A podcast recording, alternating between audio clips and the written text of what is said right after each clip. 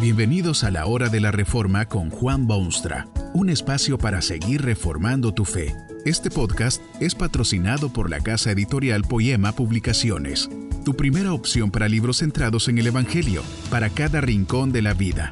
Para ver los nuevos libros de este mes, visita nuestra página www.poema.co. Ahora escuchemos a Juan Boonstra con el programa de hoy. Poncio Pilato representaba una clase de gente dominante en su mundo. No solo era de los conquistadores romanos, sino que además había sido designado procurador sobre toda esa región de los hebreos. Representaba los sistemas sociales, legales, económicos y políticos del poderoso imperio romano. El pueblo que debe gobernar es un pueblo de ideas y conceptos y causas y cruzadas. Los judíos tienen sentido de destino, se consideran pueblo especial y abrigan esperanzas de un futuro halagador, aunque momentáneamente bajo la bota romana. Y ahora estos judíos pensadores, inquietos, idealistas, le traen un acusado especial. Dicen que Jesús es un impostor y que se ha convertido en amenaza para todo el imperio. Exigen su condenación inmediata y su ejecución pública. Pilato tiene un encuentro personal con Jesús. Jesús está frente a este práctico romano. ¿Qué resultará de tal encuentro? Pilato es administrador romano y como tal quiere hacer justicia. Analiza el caso y observa las acusaciones y examina al acusado. Concluye que no hay razón de condenarlo a muerte como el pueblo enardecido solicita que se haga. Lo dice públicamente. Hasta su mujer le manda recado haciéndole saber que no debe dañar a este maestro. Pilato cae ante la presión popular, pero por lo menos se lava las manos en público para demostrar que él es inocente de la sangre que será derramada. Pilato cae exhausto después de la larga batalla. Ha perdido el encuentro. Las presiones externas son irresistibles y por decreto romano se pondrá a Jesús en una cruz romana fuera de la ciudad.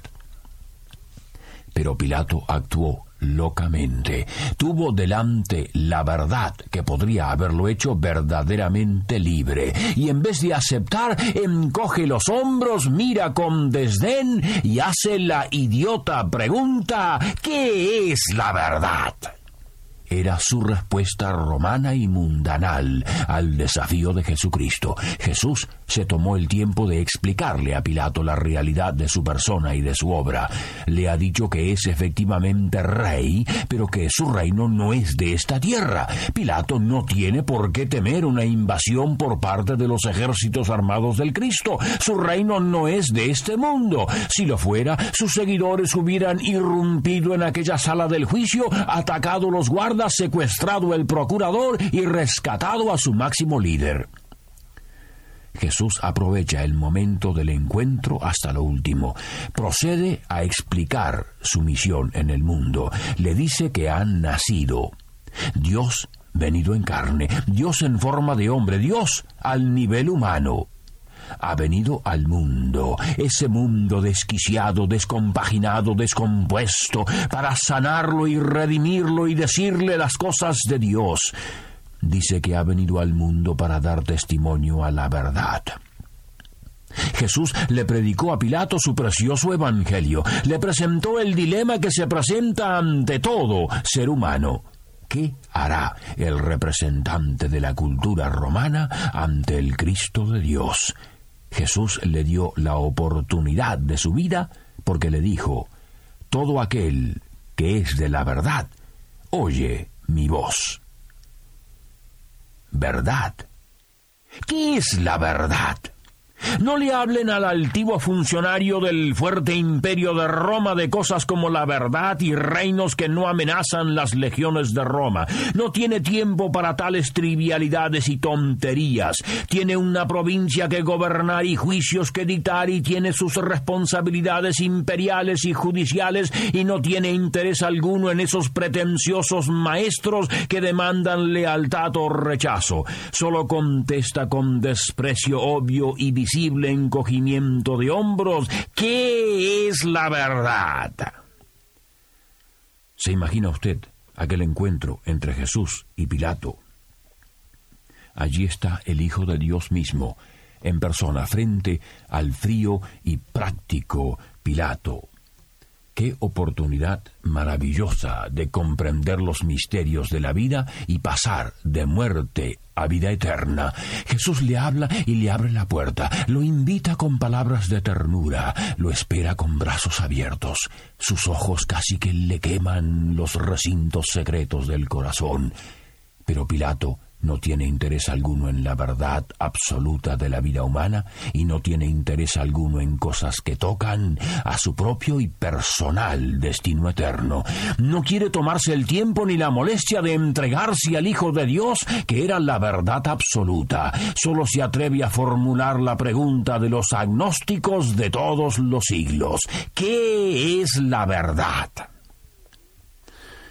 Pilato se pierde la eternidad por proteger su puesto de procurador romano. Con gusto hubiera soltado a aquel prisionero porque nada, absolutamente nada encuentra que sea digno de la muerte. Lo declara inocente, oficialmente inocente. Claro que Pilato no sabía de estas cosas, pero el hecho es que Jesús tenía que ser declarado inocente. Su muerte no podía ser muerte por culpa suya, sino por los pecados de otros, los pecados de su pueblo. Era indispensable que fuese oficialmente declarado inocente. Pilato tuvo que admitir públicamente que Jesús era efectivamente inocente. Pero ni siquiera esa verdad indiscutible lo lleva a la acción. Quiere proteger su puesto y los judíos empiezan ya a sospechar que Pilato permitirá a este rebelde que se dice rey que sea devuelto a la libertad. Gritan y acusan y demandan y exigen nada menos que la muerte y Pilato.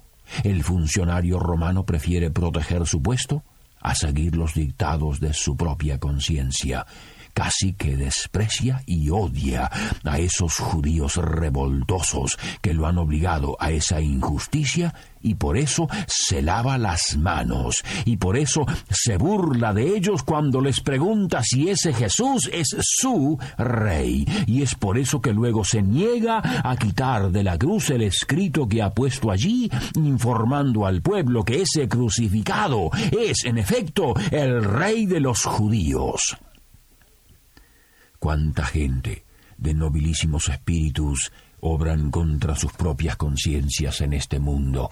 Saben la verdad porque les ha sido declarada, pero no tienen el ánimo ni el valor de admitirlo y confesarlo. Reconocen que andan en camino de perdición, pero se excusan con la vana pregunta ¿qué es la verdad?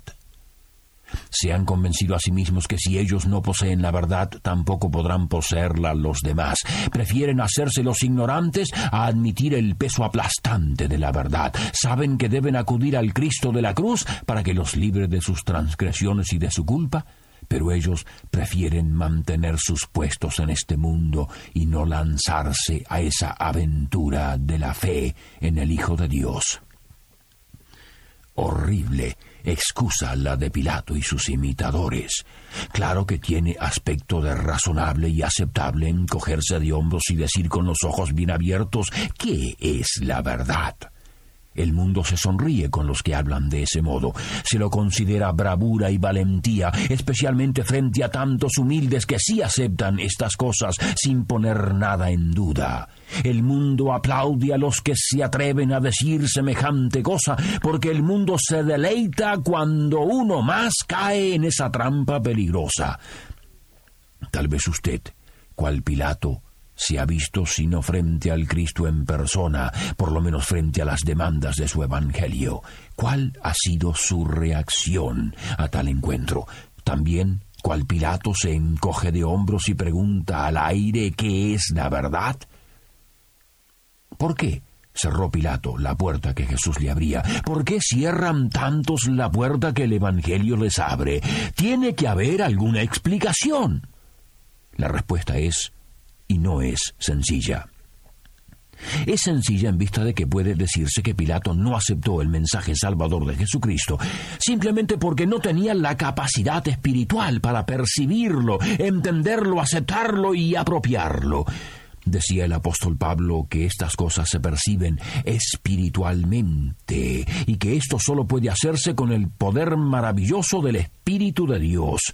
Los ojos de la carne, los ojos naturales, no pueden ver la gloria de Jesús. La mente natural del hombre no tiene la capacidad de entender la realidad de su propia existencia por sus propios medios. Se necesita la mediación y la obra potente del Espíritu Santo de Dios. Pilato no tenía esa fuerza impulsora. Pero la respuesta es también sumamente difícil, porque Pilato tuvo la verdad casi en sus manos, pero la dejó escaparse. Oyó que Jesús era la verdad, pero no quiso doblegar su orgullo personal. Esto es un misterio que jamás podremos entenderlo totalmente, porque una persona que ha tenido la oportunidad la rechaza completamente. Uno podría llorar ante esa realidad que se repite tantísimas veces en la vida cotidiana. Uno solo puede orar, orar y pedirle a Dios que tenga misericordia de esas almas endurecidas, víctimas de quien sabe cuánta incredulidad y desengaños. La triste realidad es que están más allá del Cristo, del otro lado de las cosas, fuera de la esfera saludable de la fe. Quién sabe si algún día Pilato se dio cuenta de su gravísimo error y se arrepintió de su insensatez. Solo Dios lo sabe. Cierto que no fue por falta de oportunidad. Jesús se la concedió y con amplitud. Mucho más triste sería que usted hiciese lo que Pilato. Jesús lo invita con su voz y le dice, Todo el que es de la verdad, oye mi voz. Que este mensaje nos ayude en el proceso de reforma continua según la palabra de Dios. Si quieres profundizar en la exposición bíblica, puedes buscar más recursos en www.poema.co. Allí encontrarás libros que te ayuden a entender la palabra de Dios y aplicarla a tu vida. Poema, el Evangelio para cada rincón de la vida. Nos vemos en el próximo episodio de La Hora de la Reforma con Juan Bonstra.